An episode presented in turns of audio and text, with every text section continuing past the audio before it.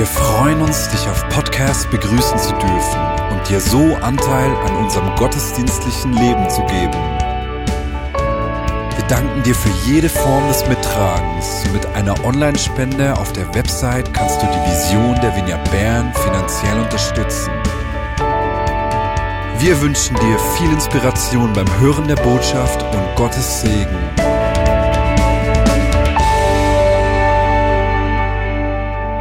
Spreche heute über das Kreuz, die Bedeutung vom Kreuz und ähm, ich möchte euch einfach Anteil geben an meiner eigenen Berührung, an meiner eigenen, äh, an meinem eigenen Staunen und als ich heute auf dem Weg hierher war, hat sich mir noch ein zweiter Gedanke aufgedrängt, den ich einfach an, an den Anfang setzen möchte und ähm, den wir mitnehmen, nämlich die Bedeutung vom Kreuz.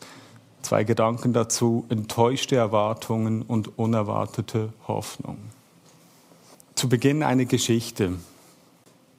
Es hat ein, ein Mann hat eine Geschichte erzählt von drei Jungs, die in einer katholischen Kirche ähm, sich einen Spaß erlauben wollten. Und zwar sind sie zum Beichtpriester gegangen in den Beichtstuhl und haben einer nach dem anderen alle möglichen schlimmen Sünden und Vergehen ähm, gebeichtet und haben sich dabei äh, einen Scherz erlaubt und fanden es besonders lustig. Die ersten zwei, die sind abgerannt, aber den dritten, den hat der Beichtvater quasi erwischt und er hat ihm dann den ernst genommen und hat gesagt, okay, ich, ich, ich spreche dir ähm, Vergebung zu, aber du hast eine Aufgabe zu erfüllen.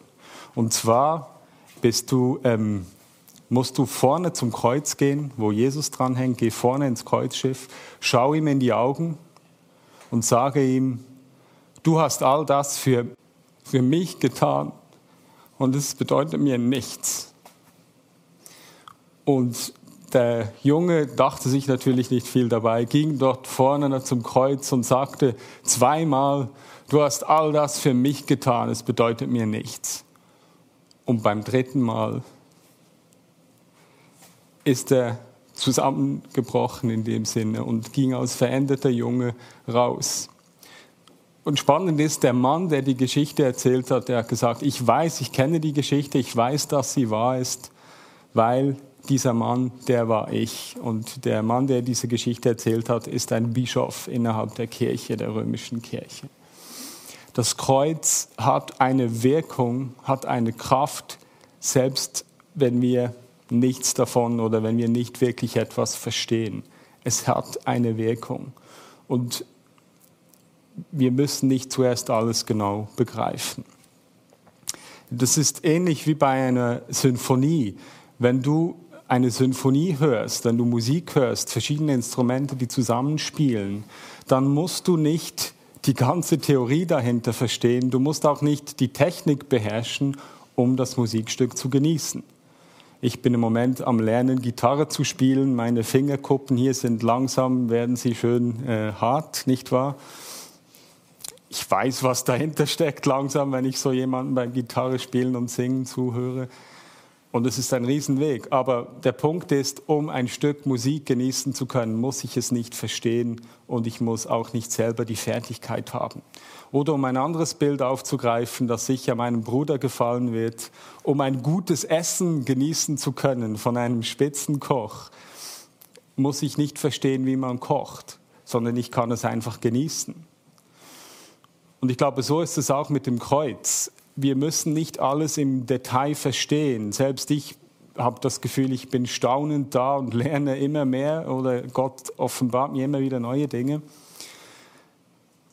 Auch wenn ich nicht alles im Detail verstehe. Jetzt beim Essen ist es aber auch so, ist ja irgendwie logisch, man muss nicht ein Spitzenkoch sein, um, um äh, ein Essen zu genießen. Und gleichzeitig, wenn man nichts über Nahrung, über Ernährung weiß, dann wird es irgendwann mal auch ungesund, nicht wahr? Und so wollen wir heute, selbst wenn wir wissen, dass dem Kreuz eine Kraft inne liegt und dass es eine Wirkung hat, unabhängig von unserem vernunftmäßigen Verstehen, wollen wir uns trotzdem ein paar Gedanken dazu machen. Und es ist doch interessant, dass wir so in einem, wenn du in einem christlichen Elternhaus aufgewachsen bist oder ähm, dir, Entschuldigung, so, und äh, oder dir äh, schon lange irgendwie in, einer, in einem christlichen Umfeld bist, dann gibt es so diese Vorstellung, ein bisschen vereinfacht, hey, Jesus ist am Kreuz gestorben, äh, damit er uns die Sünden vergeben kann und wir in den Himmel kommen. Ist aber interessant, wenn es nur um die Sündenvergebung gehen würde, wieso ist dann Jesus beim Passafest gestorben, wo es um den Auszug aus Ägypten geht und nicht beim Yom Kippur? Das war ein anderer jüdischer Festtag, bei dem es um die Vergebung der Sünden ging. Ist noch interessant, oder? Also wenn diese Vorstellung, dass es einfach darum ging, unsere Sünden zu vergeben, damit wir in den Himmel können, wenn das das Bild wäre, wieso ist er dann an Passa, Passafest gestorben? Oder wieso konnte Jesus eigentlich Sünden vergeben, auch bevor er am Kreuz gestorben ist? Wir kennen ja diese Geschichten, wie er Sündenvergebung zuspricht Einzelnen. Wir möchten uns heute darum einige Bilder und Metaphern anschauen im Neuen Testament und darüber hinaus, ähm, die uns helfen können, es etwas genauer zu verstehen. Und Vorweg nehme ich, äh, wir werden heute nicht über ähm, all diese Bilder, Metaphern sprechen. Ich blende die jetzt ein oder wir blenden die jetzt ein. Ihr seht dort einige dieser Bilder und Metaphern. Könnt ihr diese Woche selber nachlesen. Eignet sich gut in der Osterwoche, ähm, die unterschiedlichen Bilder anzuschauen.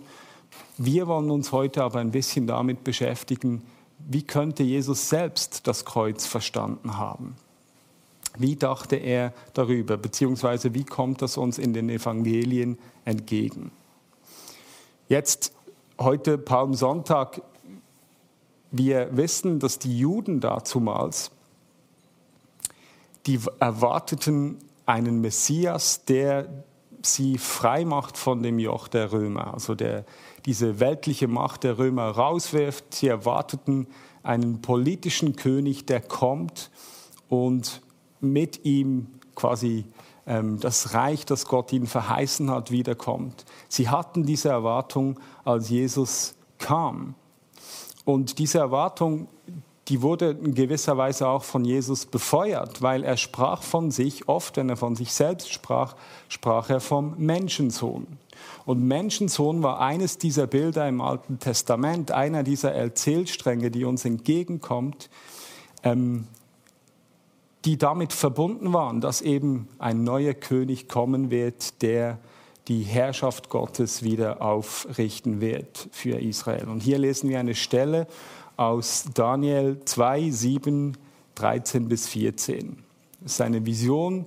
Vorher, vor dieser Stelle, äh, begegnet Daniel in der Vision vier übel aussehende, grausige Tiere, die für vier Weltreiche stehen sollen. Und diese werden in der Vision entthront und dann kommt eben dieser Menschensohn. Immer noch hatte ich die nächtliche Vision. Da kam mit den Wolken des Himmels einer wie ein Menschensohn. Er gelangte bis zu dem Hochbetagten und wurde vor ihm geführt. Ihm wurde Herrschaft, Würde und Königtum gegeben. Alle Völker und Nationen sprachen und Sprachen dienten ihm. Seine Herrschaft ist eine ewige unvergängliche Herrschaft, sein Reich geht niemals unter. Dieses Bild von diesem Messias, von diesem Menschensohn, der kommen soll, das war ein Bild, das den Menschen dazumals äh, geläufig war. Es gibt andere außerbiblische Bücher, die genau diesen Titel des Menschensohns eben auf diesen Messias anwenden, der kommen soll und der die Feinde besiegen soll. Jesus sah sich als dieser Menschensohn, als der Kommende. Das sehen wir daran, dass er eben das Reich Gottes angekündigt hat. Und gerade am Palmsonntag feiern wir eben oder wir, wir erinnern uns daran, dass die Menschen genau diese Erwartung hatten. Sie erwarteten ihn, dass er kommen würde und dass jetzt mit seinem Kommen nach Jerusalem endlich die Herrschaft Gottes anbrechen würde. Wir lesen aus Lukas 19, 37 bis 38. Als er sich schon dem Abhang des Ölbergs näherte, begannen die, begannen die Schar der Jünger freudig und mit lauter Stimme Gott zu loben, wegen all der Machttaten, die sie gesehen hatten. Sie riefen, Gesegnet sei der König, der kommt im Namen des Herrn. Im Himmel Friede und Ehre in der Höhe. Jetzt die Menschen erwarteten, dass er eben kommt und dass jetzt, wo er in Jerusalem einzieht, dass das neue Reich anbricht. Nun, ihre Erwartung wurde aber nicht so erfüllt, die wurde enttäuscht, ihre Erwartung, äh, weil sie ihre Erwartung sehr konkret auf eine politische Figur ausgerichtet war. Und Jesus ist zwar gekommen und er hat zwar sich aufgemacht, um die Feinde zu besiegen, nur hat er nicht in den Römern per se die Feinde gesehen, sondern er sah vielmehr seinen Kampf als der, als der Kampf dieses König, dieses Menschensohns, sah er vielmehr darin, jene Mächte und Gewalten zu knechten, äh, jene Mächte und Gewalten zu, zu, zu besiegen, die die Menschen knechten, nämlich nichts anderes als Sünde und Tod. Jetzt magst du dich fragen, ja, äh, Sünde und Tod, inwiefern beherrscht das die Menschen, wie, wie passt das zusammen? Ja, die Menschen, das ist die Geschichte, die, die große Geschichte der Bibel, die Menschen, die sich, die ihr Los selbst in die Hand nehmen wollten. Bei ähm, Adam und Eva, sie meinten, sie wissen es selber am besten. Sie, sie widersetzten sich Gott und haben quasi dort sich selbst äh, in den Mittelpunkt gesetzt, selber zu wissen, was gut ist. Die Folge war, dass sie nicht mehr Gott angebetet haben, sondern eben eigene Dinge, eigene Vorstellungen. Im Alten Testament ist dann oft die Rede von Göttern, die sie von Hand gemacht haben. Ich denke, heute ist uns nahe, dass wir oft gewisse Dinge anbeten. Äh, vielleicht brauchen wir andere Sprache, aber letztendlich ist es nichts anderes. Erfolg, Geld, Macht, Sex etc. Die Menschen haben sich eigene Götter gemacht und wurden so ein Stück weit von sich selbst entfremdet. Es ist ja die Rede davon im Genesis, dass der Mensch im Bild Gottes geschaffen wird, geworden ist. Und da, wo wir Gott anbeten, dort können wir ganz in dieser Bestimmung sein, weil wir ihn anschauen, weil wir aus der Nähe zu ihm leben. Wo wir uns aber von ihm abwenden, uns selbst in den Mittelpunkt stellen und dann aus Mangel an Orientierung irgendwelche Dinge zu unseren Göttern machen, werden wir entfremdet. Wir sind nicht mehr bei uns selbst. Wir können nicht mehr so leben, wie es uns eigentlich entspricht. Und wir alle kennen das irgendwie, dass wir bestimmte, bestimmte Vorstellungen haben, Erwartungen, Sehnsüchte, die sich irgendwie nie richtig stillen lassen. Und Jesus ist gekommen, um genau diese Kraft, diese Mächte, diese Dynamik, die sich gegen uns selbst richtet, die zu brechen. Und die Mittel, die er verwendet hat, die waren nicht die Mittel, wie sie sich die Menschen damals vorgestellt hatten. Er kam nicht als ein Kriegsherr, der mit Kraft und Gewalt jetzt die, die weltlichen Herrscher dort rausgeputzt hat, sondern er kam mit einer sich selbst hingebenden Liebe. Und wir sehen, dass er schon öfter davon gesprochen hat, die Jünger das aber nie verstanden haben. Und so lesen wir aus Lukas 18, 31 bis 34. Jesus versammelte die Zwölf um sich und sagte zu, zu ihnen, siehe, wir gehen nach Jerusalem hinauf und es wird sich alles erfüllen, was bei den Propheten über den Menschensohn geschrieben steht. Denn er wird den Heiden ausgeliefert, wird verspottet, misshandelt und angespuckt werden und man wird ihn geißeln und töten und am dritten Tag wird er auferstehen. Doch die Zwölf verstanden das alles nicht. Der Sinn der Worte war ihnen verschlossen und sie begriffen nicht, was er sagte. Jetzt ist interessant, dass Jesus hier den Gedanken des Menschensohns eben mit einem anderen Bild aus dem Alten Testament verbindet, nämlich mit dem Bild des leidenden Gottesknechts. Der leidende Gottesknecht, ein Bild aus Jesaja 53. Wir haben dort auch einen Text, du kannst den diese Woche nachlesen. Es ist das Bild davon, dass da einer kommen wird, der sich hingeben wird, der verachtet sein wird, aber der für die, für die, die für uns Menschen die Schmerzen ertragen wird, damit wir wieder neu Zugang zu ihm haben. Also das Mittel das Jesus wählt, das andere Bild aus dem Alten Testament, das er wie mit aufnimmt und auf sich selbst bezieht, was die Jünger nicht verstanden haben, war dieses Bild des leidenden Gottesknechts. Und so erreichte Jesus den Sieg eben nicht durch die menschliche Macht und Kraft und Gewalt, sondern er erreichte sie durch die selbsthingebende Liebe, die bereit war, sich selbst hinzugeben, alles aufzugeben. Wir lesen in Lukas 23, 33 bis 34.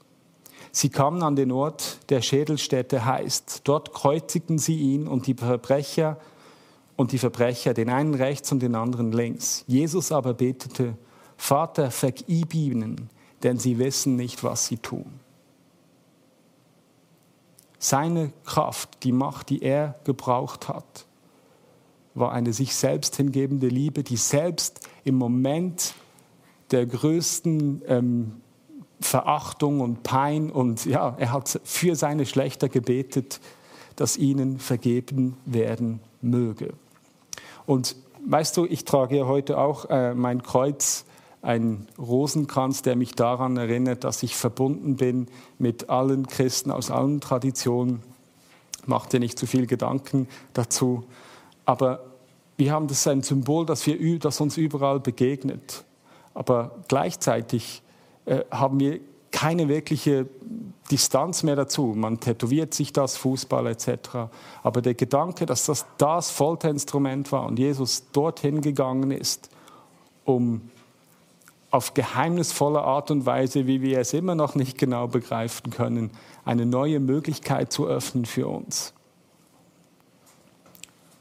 Und so wird die Macht des Todes, die Macht der Sünde nicht durch Gewalt, ihre eigenen Mittel, sondern durch die Mittel eines Gottes der Liebe gebrochen, nämlich durch Selbsthingabe. Und klar ist, wir können das Kreuz nicht ohne Ostern verstehen, ohne Auferstehung. Und so ist die enttäuschte Erwartung der Menschen, die fand eine unerwartete Hoffnung, nämlich dass mit dem Tod von Jesus nicht alles zu Ende war, sondern dass eigentlich erst begonnen hatte, was der Plan Gottes war, nämlich dass er uns neuen Zugang schenkt, dass wir wieder direkt mit ihm Kontakt haben durften. Der Vorhang ist zerrissen. Jeder konnte ihm begegnen. Wir konnten wieder aus der Beziehung zu ihm leben, ihn anschauen und so zurückverwandelt werden in dieses Bild, dass, dass wir eigentlich sind, im Bild Gottes, wie wir geschaffen sind. Er gab uns die Möglichkeit, dass wir durch ihn der Spirale der Selbstzerstörung, in der wir oft selber gefangen sind, dass wir daraus frei werden können, aus der Gemeinschaft mit ihm. Und Jesus hat dann eben diese neue, unerwartete Hoffnung eröffnet, indem er uns gesandt hat. Wir lesen im Johannesevangelium, dass er sagt, wie der Vater mich gesandt hat, so sende ich euch. Und unsere Sendung ist also eine Sendung wie seine. Weil er für uns gestorben und gelitten hat, dürfen wir wissen, dass wir in all unserem Zerbruch bei ihm aufgehoben sind. Wie das genau funktioniert, wenn du es weißt, erklär es mir. Ich staune und bin einfach innerlich berührt. Aber es ist eine Erfahrung, die ich mit vielen teile, dass es stimmt, dass er gekommen ist, Neues angebrochen ist und dass als Konsequenz daraus, dass er in mir etwas Neues getan hat, ich wiederum für andere zu jemandem werden kann, der diese selbsthingebende Liebe lebt und, und dass auch durch mich sein Reich sichtbar werden darf. So haben wir als Gesandte Anteil an ihm. Und das Kreuz ist dann nicht einfach nur da, damit er meine Sünden vergeben kann und ich irgendwie in den Himmel komme, sondern vielmehr, dass ich erleben darf, wie ich erneuert werde, wie meine eigenen ähm, Unmöglichkeiten eine Lösung finden und wie ich dann durch die Verbindung zu ihm zum Gesandten werden kann für mein Umfeld. Mein Freund äh, aus der Pizzeria hat vor kurzem zu mir gesagt, immer wenn du kommst, dann kommt Kraft. Und ich wusste genau, das bin nicht ich. Ich bin schon stark und so. Aber es ist auch nicht die Kraft, die er gemeint hat, sondern Christus in mir. Weil er am Kreuz alles für mich gegeben hat, weil er nicht die Erwartung der Menschen bedient hat, sondern nach der Logik des Reiches Gottes und der Liebe Gottes funktioniert hat, ist etwas geschehen an, am Kreuz und dann an Ostern, das die Welt verändert hat. Wenn wir hier sitzen und einen solchen Gottesdienst machen und über Jesus sprechen, dann nur, weil offensichtlich 2000 Jahre lang Leute ergriffen waren von dieser Botschaft, die immer wieder neu aufgegriffen haben, so gelebt haben und das weitergegeben haben. Und wenn das jetzt für dich immer noch irgendwie abstrakt und kompliziert ist und du nicht genau verstehst, ich glaube, Jesus wusste sehr genau, dass es nicht unbedingt um Theorien geht, weil als er beim Letzt, bei der letzten Gelegenheit vor seinem Tod mit seinen Jüngern zusammen war, hat er ihn nicht in einer Theorie im Detail erklärt, was jetzt geschieht und wie das genau dann aussieht und funktioniert, sondern er hat ihnen ein Mahl gegeben, das Abendmahl. Ihr seht den Text eingeblendet. Und so darfst du getrost sein. Er ist für dich gestorben. Das Geheimnis des Kreuzes ist ein Geheimnis, das Kraft hat. Selbst wenn du nicht alles verstehst, kannst du das umarmen. Du kannst aber auch eintauchen und immer wieder neue Dimensionen davon versuchen zu erfassen. Und ähm, wir werden dann heute im Anschluss eine äh, QA haben, wo wir über das Abendmahl noch enger im engeren sprechen werden, wo wir die Gelegenheit haben, darüber auszutauschen. Aber ich möchte jetzt einfach noch für dich beten. Jesus, ich danke dir einfach für dein Gehorsam. Du bist den ganzen Weg gegangen. Du hast nicht nach der Logik der Menschen, nach menschlicher Logik funktioniert, sondern du warst wirklich der Inbegriff von der göttlichen Liebe, die bereit war, alles hinzugeben. Dadurch hast du einen Sieg errungen, der für uns alle gilt und den wir umarmen dürfen. Und ich bitte dich, Vater, dass du zu jedem kommst, zu jedem, der da ist, zu jedem, der zuschaut, sei das gerade jetzt oder später. Und dass du dieses Geheimnis einfach aufschließt und wir erleben dürfen die Kraft, die in deinem Kreuz liegt. Amen.